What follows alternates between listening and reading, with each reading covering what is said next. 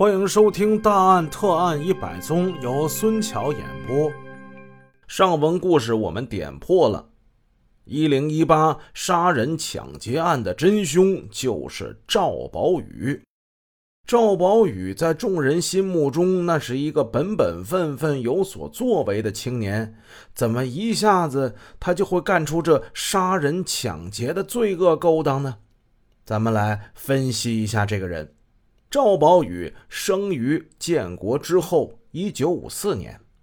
他的家庭在建国之前曾经有过一段辉煌，开过纺织厂，但是这一切的一切与赵宝宇无关。等到赵宝宇出生之后，他的家境已经大不如前了。小赵宝宇一点一点长大了，通过他父母和长辈的谈话之中。他也听说过自己家过去曾经是有钱人，说了一些好用的、好吃的、好玩的。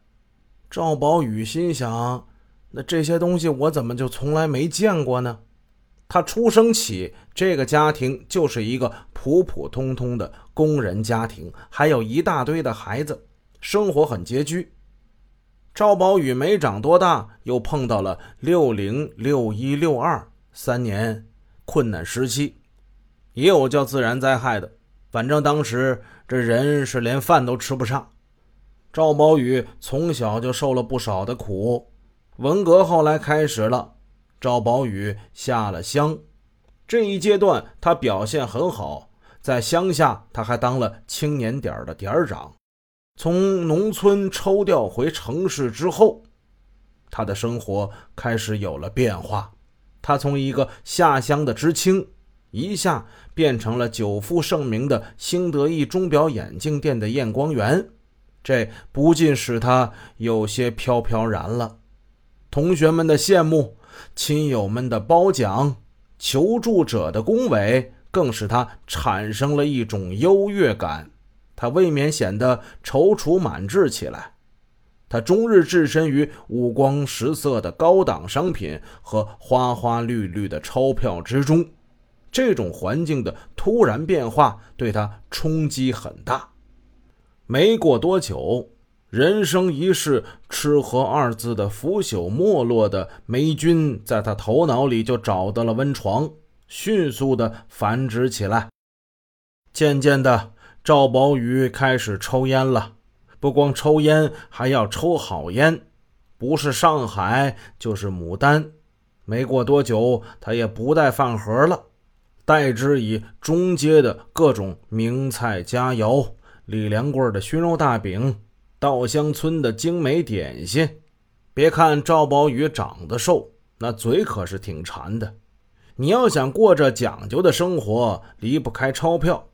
日久天长，有两个字在赵宝宇的头脑之中占的地位就越来越大了。这两个字是什么呢？金钱，金钱，金钱呐！这两个字占据了赵宝宇的心，花钱他开始越来越冲了。可是不随心的是，他每月的工资只有三十六块，加上奖金跟补贴，总共收入。不过四十块钱。各位要知道，当时沈阳的平均工资，一个工人一个月大概是三十块钱左右，所以他四十块钱一个月已经绝对是高薪了。但是他不满足，他的父母总是觉得对这个孩子有所亏欠。平日里赵宝宇赚的钱，家里从不让他上交，但即便是这样。他手里的钱也不足以支付他那越来越大的花销。有的朋友就问了：他平时赚不了那么多，凭什么能这么造钱呢？这是什么原因呢？不瞒各位，赵宝宇进了兴德益，从来没有钱紧的时候，就没有尝过这钱紧的滋味这跟他独特的工作性质有关。如果哪位发现新德益钟表眼镜店的职工兜里揣着数百块钱的人民币，或者经常往中街这些储蓄所里边走，千万不必大惊小怪，这是常有的事儿。上个世纪七十年代，资源相对比较匮乏，如果想买到好的紧俏商品，你得怎么样？托关系，得找人。那为什么兴德意的员工兜里都有很多的现款呢？那大多都是他们的亲朋好友求他们买钟表眼镜的钱。赵宝宇是兴德意钟表眼镜店的店员，自然他身价倍增。求他走后门买手表跟其他商品的人蜂拥而至，那成百成百的大票交到他手里，一心就盼望着赵宝宇能第一时间帮他买到称心如意的好表。这个感觉就有点像今天我们。网络直播带货的这些主播，你喜欢这个明星，喜欢这个网红，就愿意去他的店里去消费，同时也相信他能带来质量好、品质优、价格便宜的产品。那赵宝宇呢，就有点像那个时代的罗永浩、李佳琦了，一心盼着买只好表的朋友们早早的把钱塞到赵宝宇的手里。呃，你这别着急啊，你这是进口的，估计啊，怎么的得等三个月啊。到了以后，我第一时间啊，把这表给你拿下来啊，放心吧。就这样，赵宝宇花起钱来那是左右逢源，钱到手，饭到口。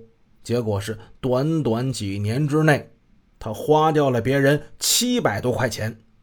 当年的七百多块钱，比现在的七万可多。那小十万呢？这回他无论如何也还不上了。还不上怎么办呢？他也有妙招。张三的债暂时用李四买表的钱给顶上，李四的债再用王五买表的钱给顶上。哎，拆东墙补西墙，用这方法，目前他还能应付自如。可是时间一长，这欠款越来越多。他就感觉捉襟见肘，不免也是心慌起来。偏偏赵宝宇一方面债台高筑，另一方面呢，这嘴还不闲着，好烟儿、好酒、好菜，这些东西他一样不能停。前段时间有个事儿让赵宝宇很是心烦，他去同学家去做客，同学最近准备结婚，那屋子。布置的可漂亮了，三开门大立柜、五斗橱、梳妆台、新颖别致的落地灯、天鹅绒的窗帘赵宝宇心里直痒痒啊！哎，这家伙赚钱没我多呀，怎么攒了这么多东西？那当然了，人家勤劳致富、勤俭持家，你这赚点钱都花去了。赵宝宇心烦了，一想。哎呀，这明年我也要结婚了。赵宝宇一想起婚事，心中顿时生出一种耻辱感。哼，老东西！他骂谁呢？他骂他未来的岳父。赵宝宇内心对于他岳父之前反对二人结婚一直耿耿于怀，那件事给他心中打上了深刻的烙印。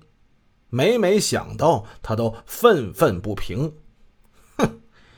别看你们政治条件比我好，可是啊，我可以想办法在经济上比你们强。赵宝宇进店之后，曾经在柜台卖过一段时间的手表，他知道放在表库里边有一个手提金柜，那里经常装着一笔数目可观的钱。正所谓私欲迷心窍，恶向胆边生。赵宝宇感觉到欠人那七百多块钱的债务越来越难应付了。近段时间，他的同学就问他：“哎，我那表到底到没到啊？”其实早到了，但是钱已经让他花完了。